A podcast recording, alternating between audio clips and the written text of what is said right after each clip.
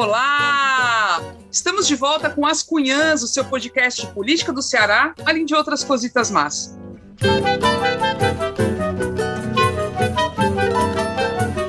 Eu sou Camila Fernandes e, como sempre, estou ao lado de outras duas cunhãs jornalistas valentes que só. A Ebele Rebouças. Oi, Ebele! Oiê, sou muito valente não, viu? Vou logo avisando. Ei, meu povo, tô aqui hoje, ó, do Icapuí, do Alpendrezinho dos Rebouças. Deixa eu ver se eu consigo mostrar aqui. Terra dos Rebouças, viu, Icapuí? Muito feliz de estar conseguindo gravar daqui, ainda bem que deu tudo certo. E queria começar só dizendo e agradecendo a Pimentar, né? A gente teve um encontro, nós três, na última sexta-feira, e fomos vestidas belíssimas de pimentar, né? A nossa, é, a nossa patrocinadora, tô brincando. Mas enfim, agradecer às meninas, a gente ficou gata, confiante, obrigada mesmo, e tomara que a gente consiga fazer mais vezes esses encontros, né? Fazia tempo que a gente não se encontrava. Foi bom demais, gente. A fofoca correu frouxa, viu? Foi bom. E claro que a gente tá com a Inês Aparecida. Oi, Inês! Oi, Camila. Oi, é, é não é valente, não. Olha, se fazendo. Sou não, sou não. Fazendo. Sim, aí o nosso encontro foi para fazer as respostas, né? Que o povo mandou. Achei tão boas as perguntas, né? Nem teve nenhum assim que botou a gente na parede, não. Foi ótimo as perguntas. Aí eu tenho alô. Alô para a dona Helenita, que gosto muito de ser chamada Lilita. E eu vi a foto da dona Helenita com aquele cabelo, aquele corte de cabelo. Dona Helenita já tem algumas décadas, mas estava assim, maravilhosa. Amei aquele corte, viu? Dona Lilita, beijo para a senhora. E um alô para Marla Monize, que ela mandou esclarecer que o Darlan Romani, aquele, Camila, que você falou, que arremessa peso, arremessa peso lá na, na Olimpíada, a gente falou falou que ele treinou no quintal e tal, e realmente ele treinou porque na pandemia. Mas ele é sargento militar, ele é atleta militar remunerado. Ah, porque eles voltam, né, nos, nas corporações e pagam é, como uma patente, pois ele é sargento militar, é, é atleta militar como sargento. E também tem patrocínio da Petrobras. Foi esclarecimento da companheira Marla Monize. Adoro nossos ouvintes, que elas, elas explicam pra gente, elas nos ensinam. Beijos. É, mas isso, assim, todo esse patrocínio, mas deviam ter dado uma, alguma condição melhor para ele treinar ali Porque naquele foi terreno. Na pandemia. Mesmo é, na é. pandemia, aquilo ali não podia estar tá acontecendo. Não, Meio... um canto de milhão para ele, sem é, rato, é aquilo ali não tem muita Ave Maria, aquela é precariedade do esporte e de tudo no Brasil, né? O que, que não está precário nesse país, né? E é um pouquinho isso que a gente vai falar hoje, né? Então, nos últimos dias vimos a escalada autoritária dos fardados chegar a patamares impensáveis, né? Já não bastam as ameaças verbais de que não haverá eleições em 2022, se não tiver o voto impresso. Colocaram tanques na rua em Brasília. Aqueles tanques, né, que a gente viu, os bichinhos estavam fumaçando mais do que carro. fumacê. Mas, né? Mas foi um, um ato simbólico para coagir as instituições, né, para se curvarem às sandices do presidente Bolsonaro e seus apoiadores. Muita gente acha que esses atos não passam de blefes e que a democracia não corre risco, mas há outras pessoas que consideram que estamos já vivendo tempos de exceção. Para conversar um pouco sobre essa escalada autoritária, tanto no plano nacional como no local, teremos hoje a participação do sociólogo Leonardo Sá, professor do curso de Ciências Sociais e do programa de pós-graduação em Sociologia da Universidade Federal do Ceará. Seja muito, muito, muito bem-vindo, Leonardo. Obrigada por ter topado participar aqui com a gente. Ah, eu que agradeço. É um prazer estar com vocês. Valeu mesmo. Antes de começar, deixa o um recadinho de sempre. Temos nosso programa de assinatura, né, do podcast, para ajudar a financiar as cunhãs, né? Então, para se tornar um assinante, você pode nos apoiar pelo Pix com a chave ascunhaspodcast.gmail.com ou pelo site apoia.se barra ascunhaspodcast. A contribuição pode ser de qualquer valor, mas a partir dos 10 reais por mês você recebe um episódio exclusivo das cunhãs e ainda assiste a gravação ao vivo desse episódio especial. Então, se você apoiar pelo Pix, não esquece de deixar o seu e-mail no espaço que dá para descrever o motivo do pagamento. Então, bora apoiar as cunhãs e agora sim, bora começar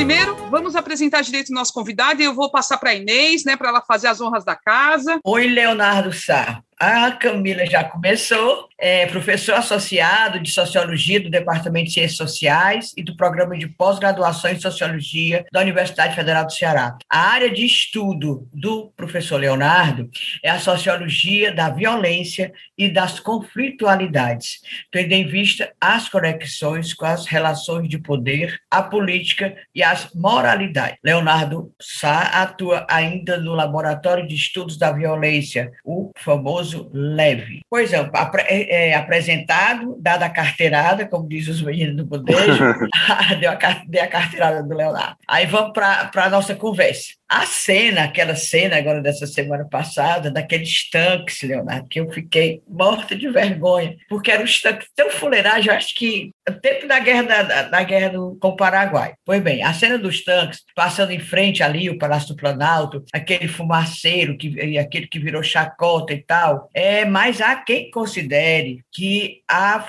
há quem considere que os militares estão gostando do poder e que não vão abrir mão disso como você está vendo esse momento tenso da vida democrática brasileira. A gente brinca com aquela história dos tanques, mas, no fundo, eu, pelo menos, sinto de muita gente que é um momento tenso. O que é que você acha? Ah, eu acho de uma gravidade é, sem tamanho, porque, de certo modo, militares, e principalmente militares latino-americanos, sempre foram bastante toscos, certo? Nas suas manifestações. E foi justamente sendo assim que fizeram tantas ditaduras, deram tantos golpes de Estado é, em vários países da América Latina, incluindo o Brasil. Então, esse estilo tosco dos militares é de longa data, né? Um, um, militar sofisticado é uma raridade, né? É algo muito raro dentro do, do, do mundo do mundo da caserna, né? Existe, mas é raro. Em geral, é, seguem esse, esse estilo, esse estilo bruto, né, embrutecido, esse estilo autoritário. E basta ver no cotidiano, no cotidiano, no cotidiano dos quartéis, no cotidiano do convívio dos próprios militares, né? O militarismo é um fenômeno social que tá, está baseado em relações extremamente autoritárias, em abusos, em assédio, né? Cometimento de assédios morais e outros tipos de assédio uns com os outros, entre os fardados, né? Ou seja, as relações entre os fardados são relações muito difíceis, são relações muito é, violentas, né? Existe muita cruzeta entre os próprios militares, né? Muitas disputas internas e a gente acompanhou isso ao longo da história do, do Exército Brasileiro, né? Porque antes de 1964, antes do golpe de 64, o Exército Brasileiro era uma instituição muito plural do ponto de vista político. Ele era plural, era uma instituição pluralista, né? E aí o golpe de 64 ele, ele rompeu com essa tradição plural. O que é que eu estou chamando de tradição plural? Você tinha dentro do exército brasileiro, você tinha uh, liberais, você tinha conservadores, você tinha socialistas, você tinha, ou seja, as mais diversas ideologias políticas estavam presentes dentro do exército, né? E aí 64 e principalmente 68 rompeu com, com isso, né? E retirou esse pluralismo histórico da instituição e,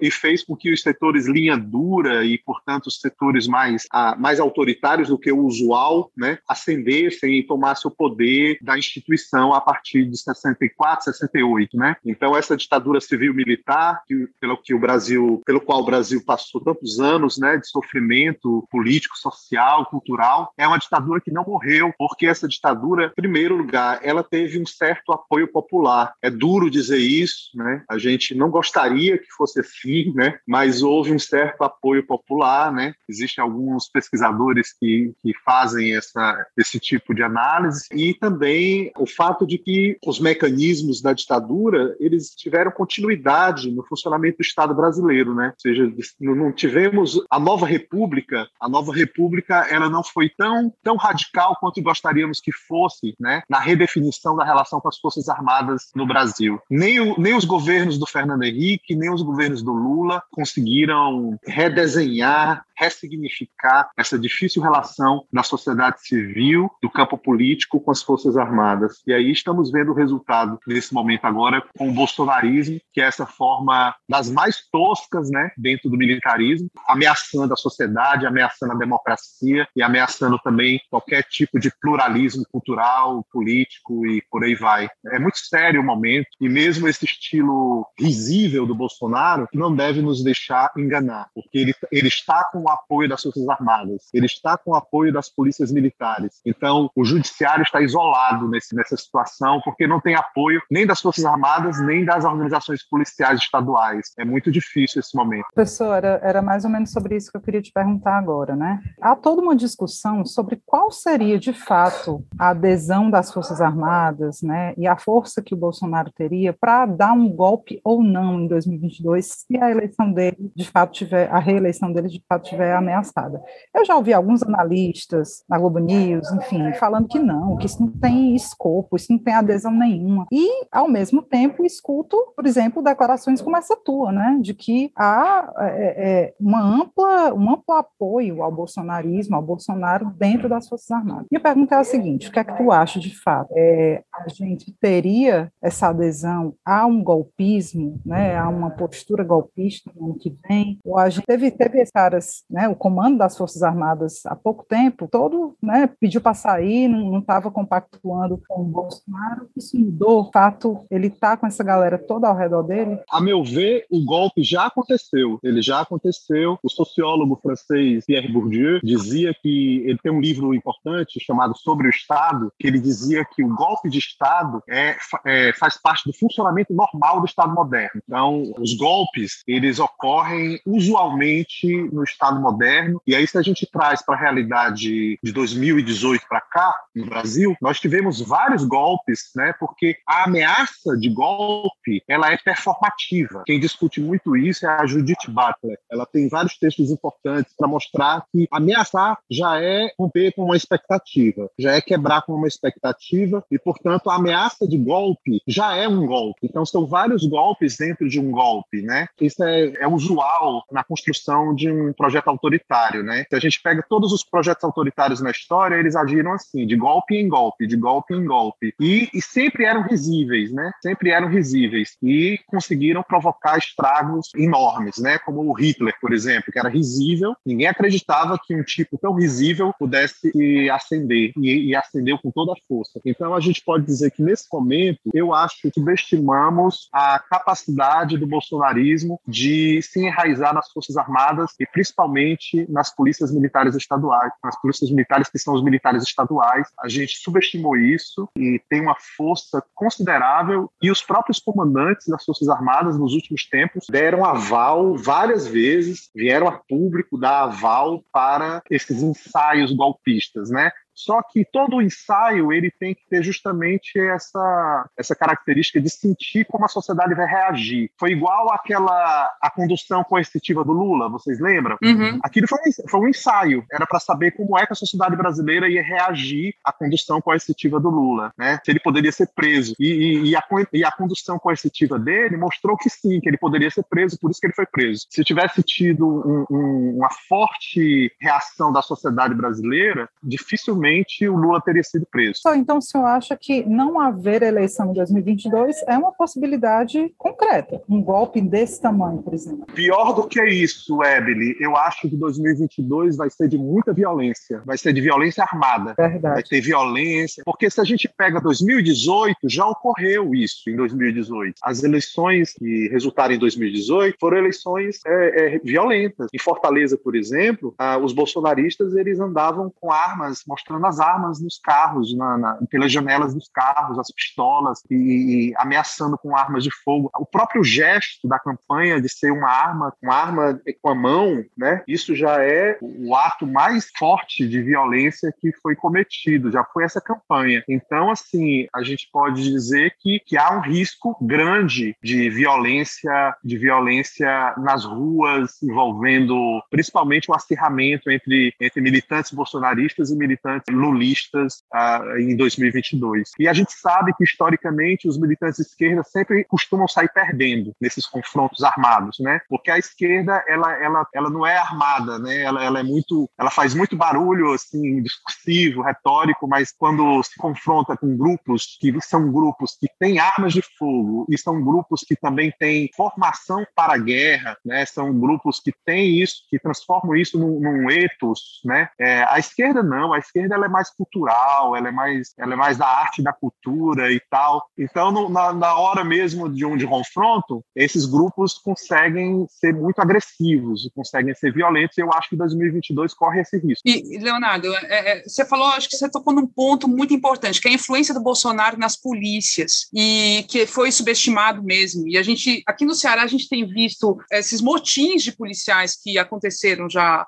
com força em dois momentos diferentes, né? Um muito recente e que claramente não foi algo aplacado, não é algo que está aí que foi resolvido. Pelo contrário, né? Você que estuda essa parte, né? Da, da, da violência, da segurança pública, é, há um risco mesmo de milicialização. A gente pode estar tá correndo esse risco por parte desses policiais que estão se organizando ou, ou, ou é algo mais assim menos organizado do que a gente possa pensar? Se a gente pega o exemplo do Capitão Wagner, né? Da trajetória trajetória do Capitão Wagner, que provavelmente que tem é, o grande projeto de ser governador do Ceará e se tornou um grande bastião do, do bolsonarismo aqui, a gente tem várias contradições que a gente pode enxergar nessa trajetória. Houve um momento do Capitão Wagner que o Capitão Wagner se posicionava como progressista, se colocava como antimilitarização, a favor dos direitos humanos, progressista. Ele apoiou o Elmano, é, apoiou o PT e... numa eleição aí, tava todo de vermelhinho. É o famoso bom de prestar, é, o capitão é, ele, ele esteve, a,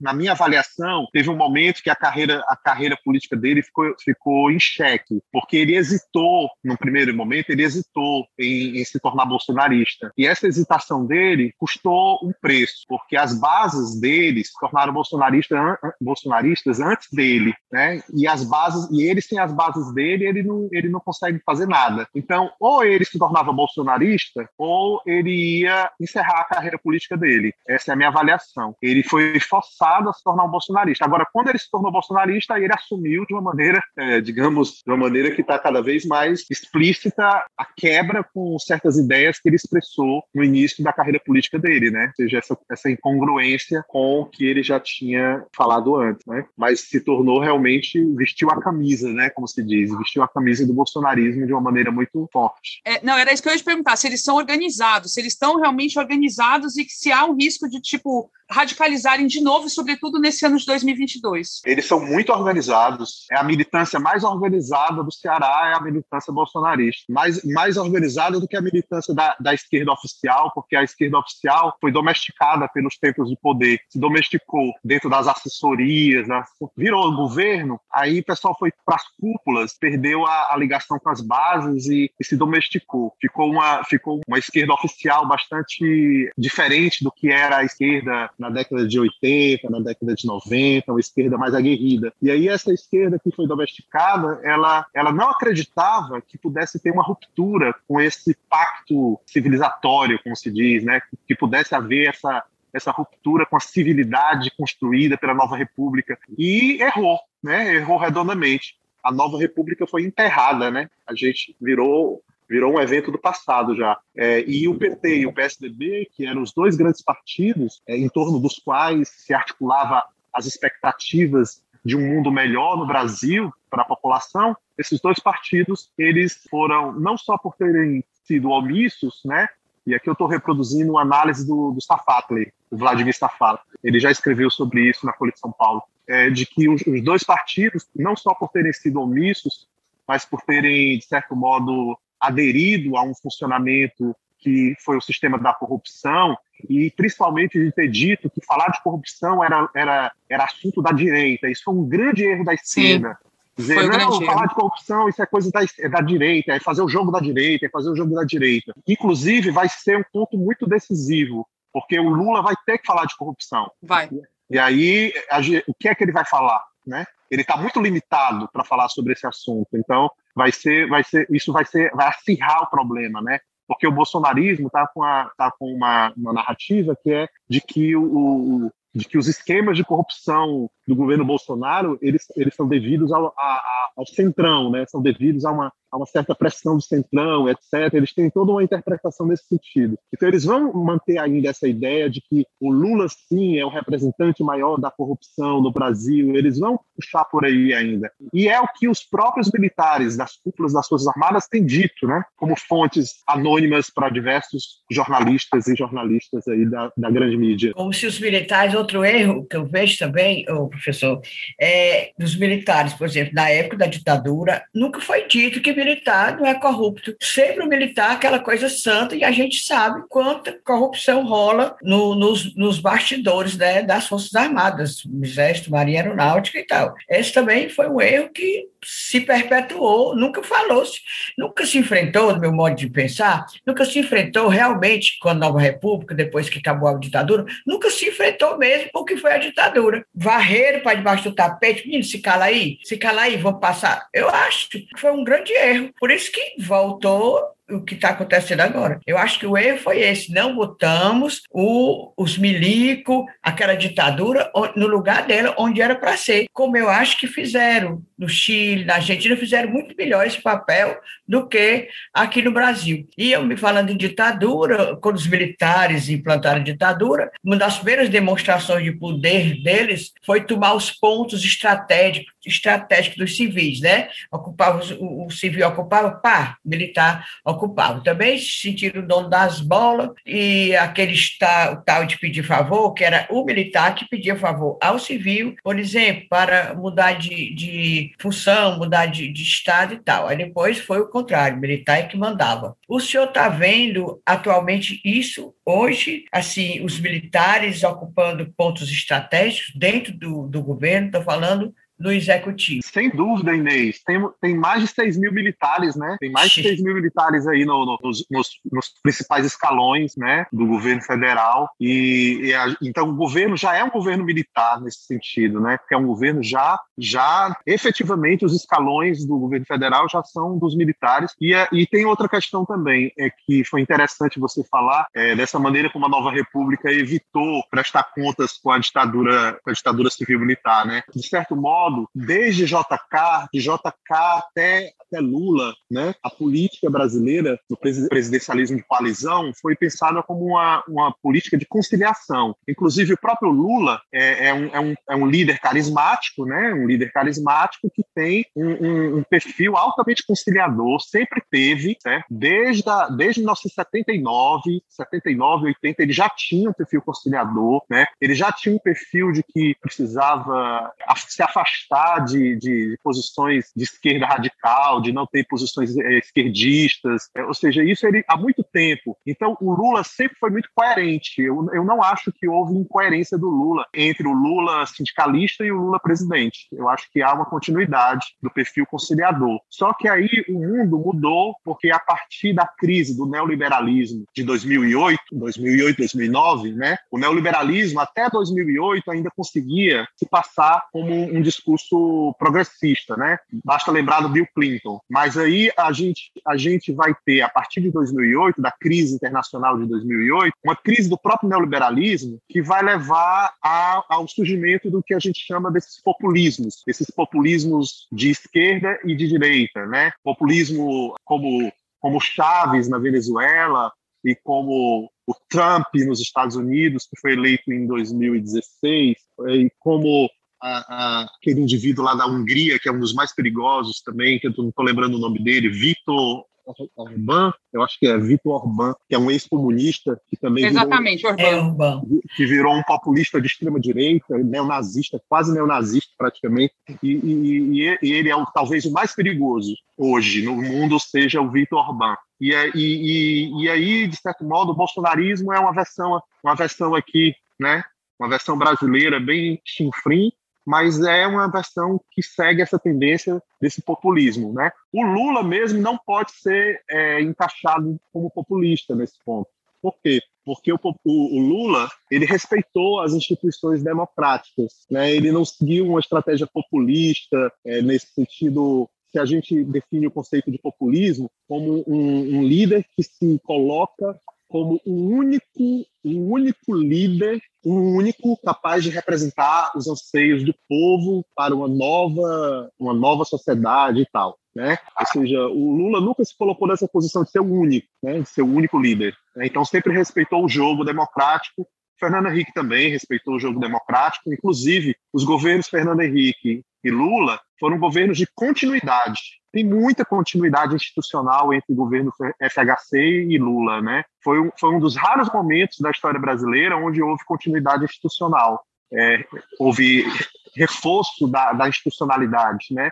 Então, se por um lado houve vários erros do PSDB e do PT, os dois partidos erraram muito em vários motivos, por vários motivos, né? Mas houve muitos acertos também, porque os dois partidos também, é, é, mesmo para além de suas divergências ideológicas e eleitorais, é, foram partidos que, que geraram uma continuidade, uma continuidade institucional. Por isso que o bolsonarismo só nasceu num momento de crise de crença, de uma crise generalizada da crença, de pessimismo, né? Basta lembrar que nas eleições do Bolsonaro, 12%, a Folha de São Paulo noticiou isso, Datafolha, se não me falha a memória, que 12% do eleitorado bolsonarista era lulista. Eu queria saber, assim, tem um, um amigo, quando a gente está faz projeção assim sobre como é que vai ser o ano que vem, ele fala: o Brasil se acabou. Só daqui a 30 anos agora que a gente vai ter essa virada aí, dessa roda virando e tal.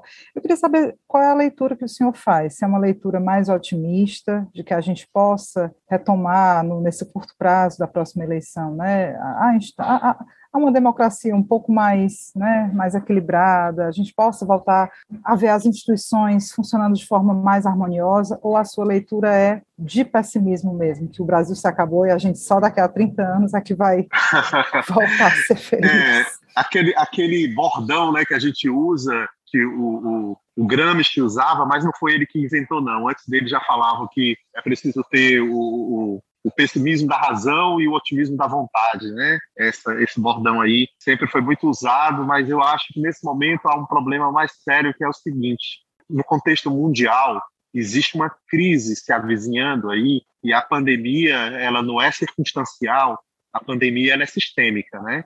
Ela não é circunstancial. Então a gente não tem essa. Vamos sair da pandemia. Como assim sair da pandemia? A gente está dentro de um sistema que produz a pandemia né? A pandemia não é um efeito colateral de algum erro cometido pelo sistema, né? A pandemia ela veio para ficar como o modo o modo de funcionamento do sistema. Então, as, as análises que eu tenho lido, né, de cientistas políticos e outros cientistas sociais, é de que 2040 no mundo todo é uma, uma é uma é uma há uma grande expectativa de uma crise muito grave, uma crise socioambiental, ecológica, uma crise econômica muito séria, porque esse modelo ele não ele não tem. Mas aí eu não estou querendo aqui é, fazer uma leitura daquelas leituras esquerdistas que dizem assim, ah, vai ter um colapso, não vai, ter um, vai entrar em colapso, não. Eu não estou querendo fazer essa leitura. É, eu estou querendo dizer o seguinte, que vai ser um salve-se quem puder, né? Vai ser um salve-se que puder, porque a crise ela é multiescalar. Como ela é multiescalar, ela é multiregional. Então, existem, existem regiões do mundo que vão sofrer mais fortemente com a crise e mais do que outras. E isso, então, vai gerar, digamos, uma longa crise com essa ideia de que, por exemplo, eu posso migrar para uma outra região onde a crise está mais, é, tá menos grave. Né? E isso já está acontecendo, por isso que a crise migratória já está acontecendo. A crise migratória, é, né, é, os brasileiros estão, estão lá na fronteira do México com os Estados Unidos, muitos brasileiros tentando entrar ilegalmente lá nos Estados Unidos. A crise migratória na, na Europa também, né, que virou o problema principal, o problema político principal da Europa é o problema migratório.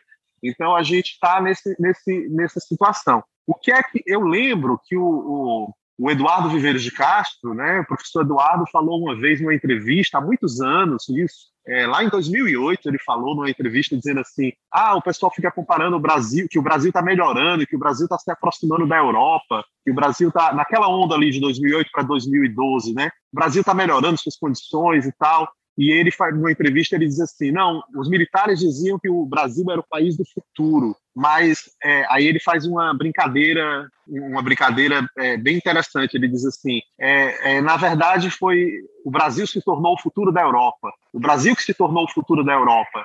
Então não foi a gente que se aproximou do padrão europeu, foi o padrão europeu que caiu, caiu drasticamente, se aproximando de um padrão brasileiro, né? Então o nosso padrão já era um padrão rebaixado, né? socialmente rebaixado, politicamente rebaixado, em termos de expectativas de realização da democracia.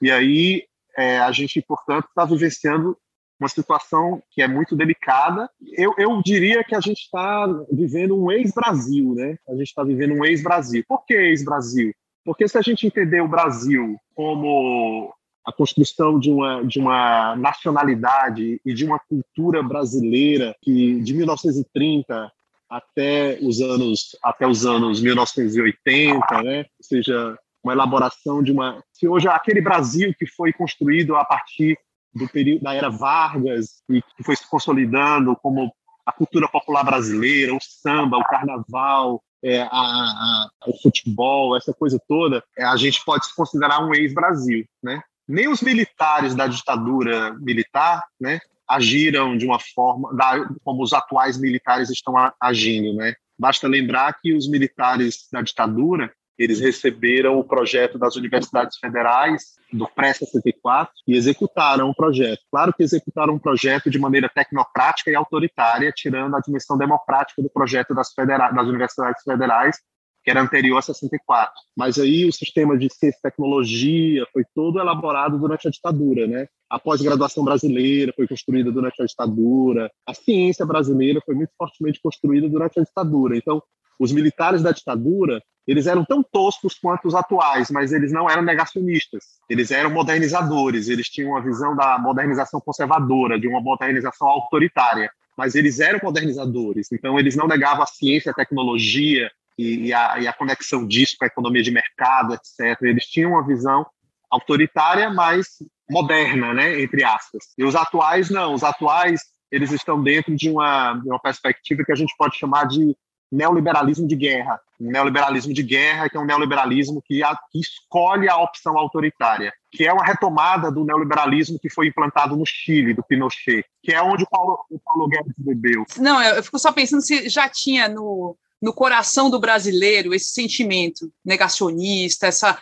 essa visão de que é melhor voltar para 1500 porque os avanços são todos negativos. Isso já estava lá, porque assim, parece que saiu todo mundo do armário, veio à tona de repente assim, as pessoas apoiando essas atitudes. Se identificando, se né? identificando. Se identificando já estava lá, eu, né? Eu, eu acho que, que nunca deixou de estar, tá, né? Eu acho que estava lá, mas o pessoal tinha vergonha.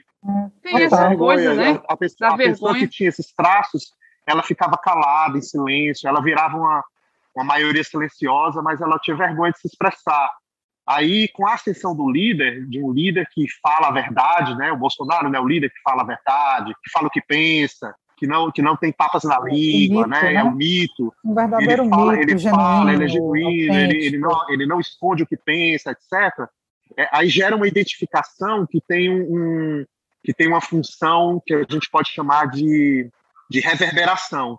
Vira, vira uma, uma, uma máquina que reverberou e aí permitiu que esses, que esses traços, esses traços, traços negacionistas, esses traços autoritários, esses traços é, neofascistas que já haviam de modo difuso na sociedade brasileira, que, que eles, eles ganhassem a firmeza, né, a firmeza de um, de um, da identificação, né, a certeza de uma identificação que verticaliza, que verticaliza isso e permite que esses segmentos se expressem, que esses, esses segmentos comecem a, a, a, a, falar o que pensam. Então, por exemplo, a esquerda também, a esquerda, eu, quando eu falo esquerda, eu tô, tô me colocando na esquerda, certo, gente?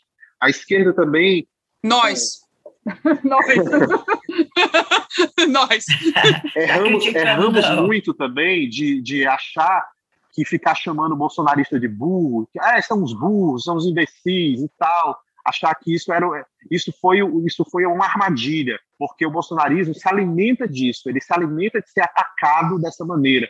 Ele se alimenta de ser atacado por uma posição arrogante, uma posição que, que se coloca acima, que se coloca culturalmente como de elite, assim, ah, eles que são intelectualmente deficientes, são burros, eles que são que não conseguem dar conta da complexidade, a gente não, nós que isso foi um grande erro também de adotar essa postura, porque o bolsonarismo ele conseguiu ganhar as massas, né, uma parte das massas, mostrando, olha como eles são, olha como eles são nariz empinado, olha como a esquerda se acha superior, Sim. que só eles sabem a verdade, que só eles sabem analisar, só eles sabem interpretar, eles acham que a gente não sabe de nada, mas você que está sendo humilhado por eles, você também você pode sim se expressar.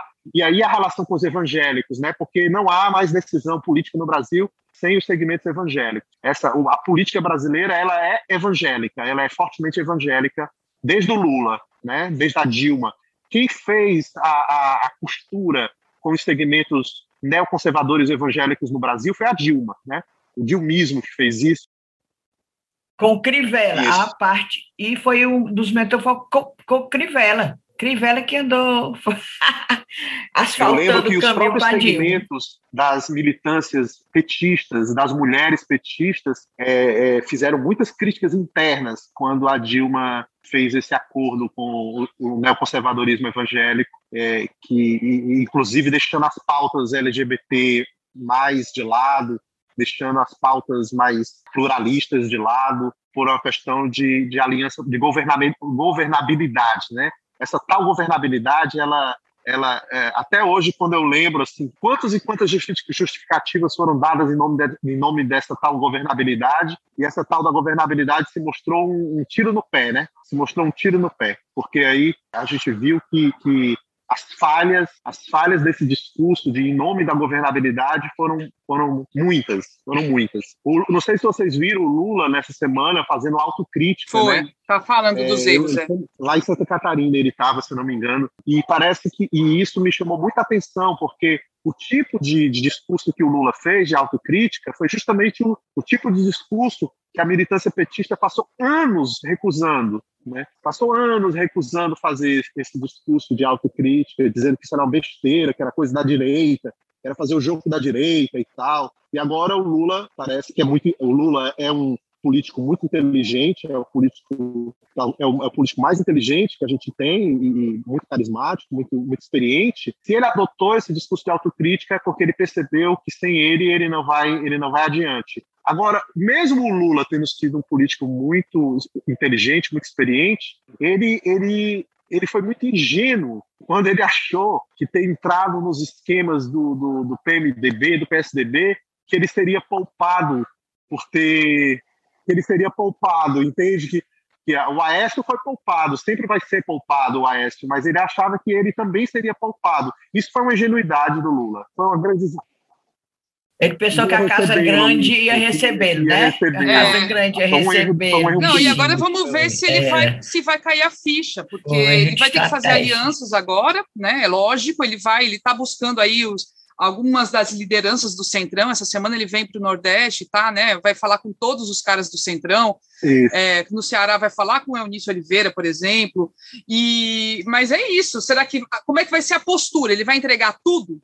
Ele vai abrir mão de tudo ou vai ter uma postura um pouco diferente? Porque se ele não, não combinar antes, a conta vem depois. A gente conhece, né? E aí não vai adiantar nada. Todo desmonte feito agora não vai ser refeito. Isso é complicado. Agora, agora o Lula é muito habilidoso. Professor né? Leonardo. Muito habilidoso. Ah. Ele não pode ser subestimado, não. Ele é muito é. habilidoso. O, o, ele só deu essa mancada aí. Ele pensou que a casa grande ia receber a senzala e tal, se iludiu com aquele povo de Sarney e tal. Mas é, tá, pode reconhecer o erro. Mas vamos voltar aqui para o Ceará. O governo de Camilo Santana, o governador, está numa ofensiva contra os policiais que se envolveram no último motim né? Está expulsando o pessoal das corporações, os amotinados. É, como é que você acha que vai impactar isso na eleição de próximo ano? Ou essa, essa atitude do, do, do Camilo bota mesmo de vez esses militares no colo do, do bolsonarismo? É super interessante essa questão, Inês, porque, veja bem, tem uma contradição do governo Camilo que é pouco discutida em público, que é a seguinte: você pega o governo Camilo tem segmentos das políticas públicas em que o governo Camilo é, é show de bola, né? É nota 10, assim. Por exemplo, recursos hídricos, né? Uh, você pega aí essa discussão do, dos recursos hídricos, o governo Camilo, o Ceará virou uma, um case de sucesso né, internacional de, de política de recursos hídricos. Mas aí você pega a política de segurança pública do Camilo, a política de segurança do Camilo é, é um desastre. É, ela é bolsonarista. Ela é bolsonarista, isso é um a fato polícia, mesmo. Ela, ela é bolsonarista. Tá cheio de bolsonarista é um dentro. Tanto é, tanto, não, o modelo, o modelo do Camilo, modelo. o modelo do raio, né, o raio e tal, esse modelo foi copiado pelo, pelo governo federal. Inclusive, isso não é, não é uma, uma elocubração minha, não.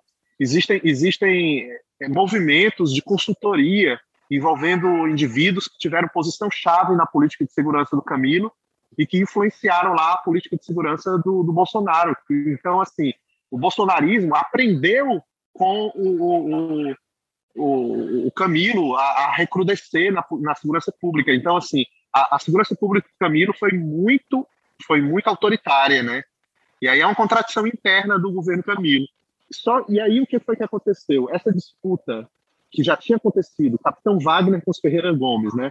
Capitão Wagner versus Ciro Gomes, depois versus Cid Gomes, e que o Camilo é, tentou ter uma reserva de não, ele tentou não ser o herdeiro dessa disputa. Ele fez essa tentativa, mas não conseguiu. A disputa caiu no colo dele é, e, e, caiu de uma maneira drástica, né?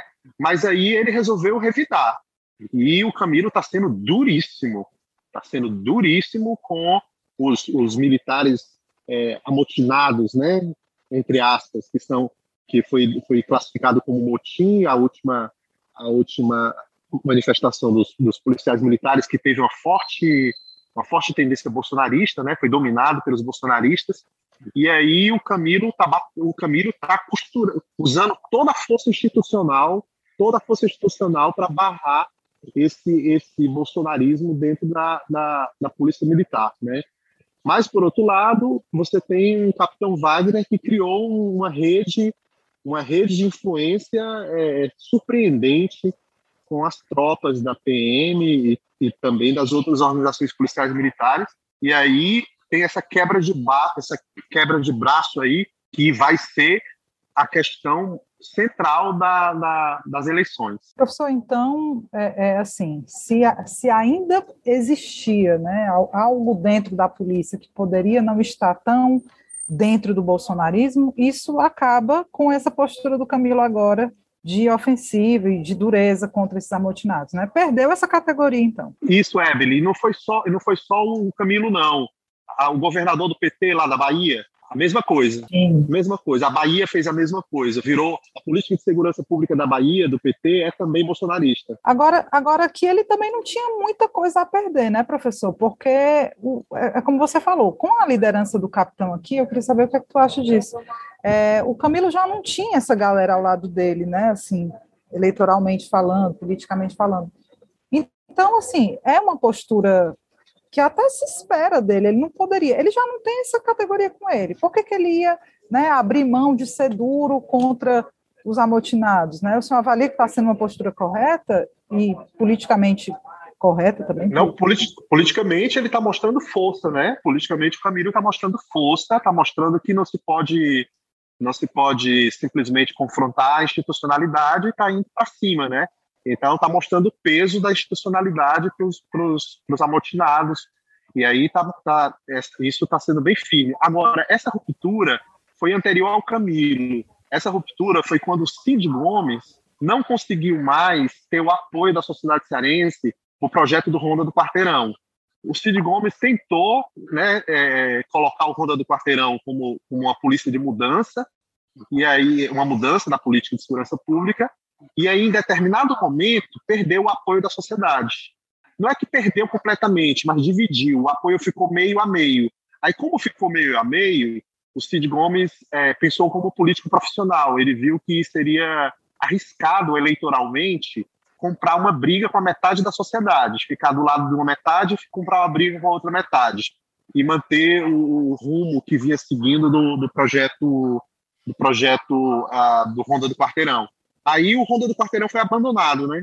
Ele foi abandonado e, e, e aí na, nesse momento foi que começou a, a, a, desmontagem de uma política de segurança pública dentro de, de ideais de direitos humanos, de transformação para melhor e etc e tal. Só que aí o Camilo, quando entra, o Camilo já entra muito, de modo muito pragmático, vendo que o negócio já caiu, que, que, que não há apoio da sociedade para manter essa direção, e aí cria o modelo raio, né? Aí vamos lá, então todo mundo. O desejo é o raio, então bora dar raio para todo mundo. O raio é o da caveira, né? é? Então, é, o, é o mais não, hard, né? O raio. É, é, não, caveira é. É, é o bop, é, é, o bop. Dos, dos, é o bop, é o bop, né? É o bop. É, mas os, os, o pessoal do raio é, é um pessoal de, que é uma polícia especial é também, aquela né? farda preta, especial, toda, toda estilizada. Aquela farda preta que eles, eles andam, eles andam de moto, É andam de moto e, e tem e tem em geral sempre tem um soldado que vai em pé com um fuzil Isso. e eles são bastante são bastante é, ativos, né? Cinematográfico. Cinematográfico. É, inclusive inclu- Cinematográfico. Inclusive, os policiais do raio adoecem muito, já conversei com vários. Eles, as condições de trabalho deles é, é- são péssimas, eles, eles, eles passam por adoecimento físico, mental. É muito grave o adoecimento dos policiais militares, é um tema também que ninguém quer discutir. O suicídio de policiais, que é uma coisa que também se esconde, não se quer discutir publi- publicamente. Ou seja, nós estamos lidando com policiais que estão adoecidos, estão adoecidos é, fisicamente e psiquicamente. E ninguém discute essa questão do adoecimento desses, desses profissionais. E o, e o bolsonarismo, e o bolsonarismo ele se alimenta do, do adoecimento, né? O bolsonarismo, estrategicamente, ele vai beber nesse adoecimento, porque o bolsonarismo é uma política de morte, né? Ele, ele bebe no, onde há adoecimento e morte, o bolsonarismo cresce. Então tem esse detalhe E aí. ele, e ele vai tem. capitalizar, inclusive, isso, né, professor? Eles estão fazendo uma, uma ampla pesquisa né, de qualidade de vida com os policiais, papapá, justamente para capitalizar na eleição do ano que vem e colocar as polícias contra os governadores, né? Isso. Você falou em, em adoecimento, Leonardo, eu me lembrei daquele policial, há uma questão de dois meses, em Salvador, que ficou Foi. atirando nas pessoas ali, em pleno, em pleno Praia, do, Praia da Barra, sabe? E os bolsonaristas é, aprovando que ele, que ele não era doente, não, que ele apenas estava revoltado com as medidas do governador, papapá. Tiraram o maior proveito daquela doença daquele rapaz. Ele era, era realmente, ele é, É, o que eu, eu ia perguntar um negócio totalmente assim a ver com, com essa situação, que é a questão do medo, que eu acho que é outro ponto, é outra questão que alimenta demais essa política bolsonarista, é, o medo da violência, que a violência existe, a violência é real, a violência está aí. E acho que foi muito marcante num, num determinado momento aqui, o, quando a gente teve aquele movimento dos apavorados, né, do, do povo que saiu na rua, Fortaleza apavorada. é, Fortaleza Fortaleza apavorada, né? apavorada. Era, era, os apavorados. Isso. E, e aí a, a- a política de segurança pública é de fato baseada em extermínio, mortes, né? Não, não é na busca da justiça, é prisão, extermínio, morte. Ao mesmo tempo, a gente tem no, no Ceará o exemplo né, das facções que dominam territórios, e isso não é re- resolvido, não é solucionado. E a gente está cansado de ver que esse tipo, essa política da, da morte, né, da, da, da polícia só punitiva, que vai para cima, que dá chute na cara das pessoas e tal, isso não resolve. O que resolve geralmente situação, uma situação de violência, que já tem cases aí pelo mundo afora, são de fato políticas de, que, que, de combate à desigualdade, de acesso à educação, à saúde, a, a lazer, né? São outras políticas que, que realmente buscam saídas de fato para a violência. Mas a classe média aqui não quer saber, quer, quer o policial armado, quer ter a arma na mão, né? Os, os- agora a galera praticando tiro para todo lado. A, a minha pergunta é como é que a gente muda essa cabeça desse povo, pelo amor de Deus? Porque assim, fica difícil, como você falou. O Camilo foi um que embarcou nessa política. E por mais progressista que ele possa ser, mas ele embarcou dos pés à cabeça. E talvez Lula entrando também não vá fazer algo diferente em termos nacionais. Como é que a gente muda isso? É, o problema, Camila, é que é uma tendência mundial. Por exemplo, a Inglaterra entrou, a Inglaterra entrou numa, no que a gente chama de um modelo hiperpunitivista. Então, a Inglaterra entrou, os Estados Unidos, ou seja, os países que antes eram modelos, modelos de política de segurança pública dentro da democracia, né? Eles viraram também punitivistas. Então, essa onda punitivista que vem, que vem dos anos 90 para cá, né, ela, ela favoreceu que, que no Brasil, que já era uma, uma sociedade é, autoritária e com tendências de, de reforçar é, essa, essa ideia de uma violência contra os, os, vulneráveis, né, uma violência contra aqueles que podem ser alvo de violência, né, porque tem, tem isso, né, o Brasil tem essa, essa faz essa essa seleção, né? essa seleção de quem pode e quem não pode ser alvo da violência da polícia, né? Isso é muito claro.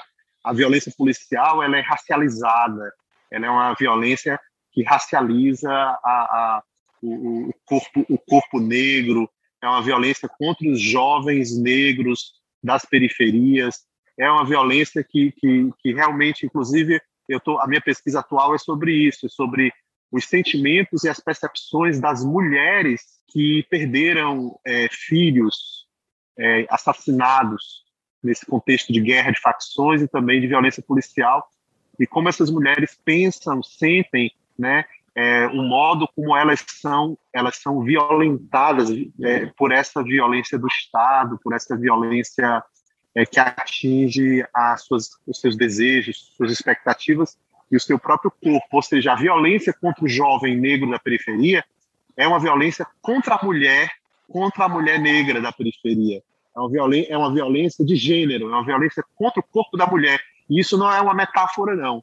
É uma violência literalmente contra o corpo da mulher. E aí eu estou tentando, tentando discutir isso porque eu acho que hoje, sem, sem o protagonismo das mulheres das periferias, a gente não, não tem política de segurança pública capaz de mudar o cenário em que a gente se encontra. Que massa isso. É uma discussão muito legal de ser feita, Olha, né? Aprofundar essa, essa, Não, é total, total, aprofundar e, e, e porque assim, a gente está só na reprodução, e enquanto isso, isso tudo fortalece o bolsonarismo, como diz a Inês, né? Pode até ser que Bolsonaro não se reeleja, mas o bolsonarismo vai continuar existindo, vai ficar, Fica. vai ficar, vai, e, e isso é, faz com Sim. que se reproduzam essas políticas e toda essa mazela e todo esse desmonte da, dos direitos sociais, tudo, né?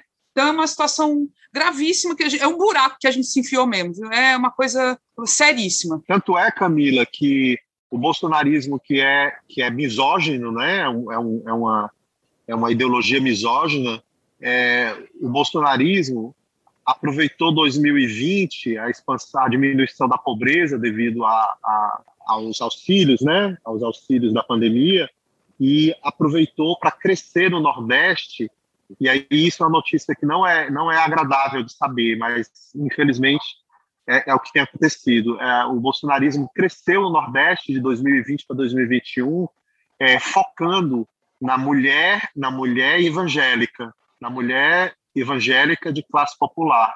E, Nossa, e um a, discurso voltado para ela, é isso, professor? Voltado para ela, exatamente. E, e ainda está fazendo isso, ou seja, ainda tem isso.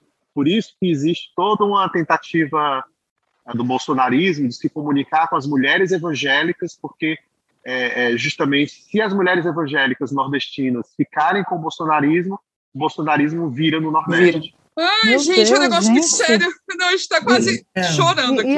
E, e, e o pior. Aí é que foi outro erro da esquerda, abandonou os evangélicos. A gente já discutiu aqui, a gente já discutiu aqui em vários episódios. Não tem contra-estratégia para isso, né, Inês? Não tem é. contra-estratégia para isso, né? O que, é que a esquerda faz para. Pra... Esse Leonardo, tu me deixou. Não, mas Ave Maria, mas é importante, a gente é. tem que ter consciência do que está acontecendo e. E, e para buscar saída, se a gente não, não, não tiver consciência, não ter clareza, a gente não tem como como encontrar a saída desse buraco, não. Não tem, não. Eu acho, eu acho que vai vir dos evangélicos. Por que exatamente? Porque os evangélicos. A saída? É, a, a, a, a, saída vai vir dos evangélicos, sim. Por quê? Porque os evangélicos, a gente não deve ter uma visão é, é, preconceituosa dos evangélicos, uma visão é, é, generalizante, como se os evangélicos fossem todos iguais e tudo a mesma coisa. Não é verdade. Os evangélicos são muito diversos, muito heterogêneos, muito plurais, existe um segmento progressista evangélico no Brasil muito forte. Eu acho que a mudança vai vir dos evangélicos progressistas. Olha aí, é, essa eu não tinha ouvido ainda. Eu sigo um pastor no Twitter que ele é totalmente avançado, ele é maravilhoso, sabia? E ele é uhum. pastor. Uhum. Mas eu acho, acho que ele não é dessas neopentecostais, não. Acho que ele é daqueles mais antigos batista, presbiteriano, sabe aquelas coisas assim. Mas ele é muito legal, eu sigo ele no Twitter. Qual é? Bota aí, bota eu aí. Conheço a, esse, viu? Bota a arroba aí, Inês. Bota qual é, qual que é, para o pessoal seguir também. Lembra o nome dele? Não sei o que é Gonçalves, eu só sei o sobrenome dele é Gonçalves, eu, eu me lembro...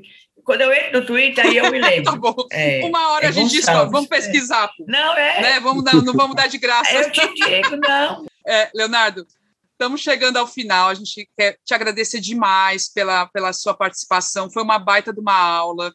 E eu acho que foi, assim, de fato, trouxe elementos muito fortes, muito importantes para a gente pensar e para, enfim, para a gente, de fato, ir construindo saídas, né, coletivamente, é, que vão ter que, vão ter que ser múltiplas, né? Não, não tem só um lado, não vai ter só uma solução, mas é como você falou, um dos lados aí vai ser o pessoal ah, das igrejas evangélicas, isso é, é até é, sei lá, eu me sinto até bem de ouvir isso, que eu acho que vai acontecer mesmo, vai ter reação. Pronto, pastor, é.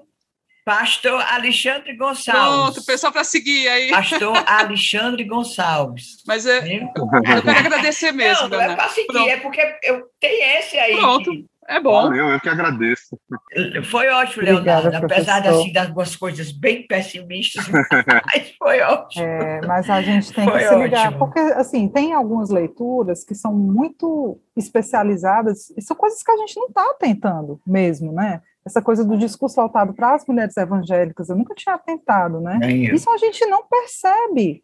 Isso passa pela gente, quando a gente vai ver, é tarde é. demais para ter uma contra-estratégia, é. né? É tarde demais. Então, cara, que medo, viu? A minha esperança é que não é possível que as pessoas não estejam vendo e sentindo na pele o que é esse país com esse Sim, com certeza. Ai, é, Jesus, vamos pois, lá, ó, vamos para frente. Ó, valeu demais, Leonardo. Ó, um beijo para todo mundo. Boa semana, né? Se cuidem, meu povo. Fiquem bem. Vacina para todo mundo. Bora, né? Tchau. Tchau. Valeu. Democracia, né? Obrigado, Leonardo. Democracia. Obrigado democracia.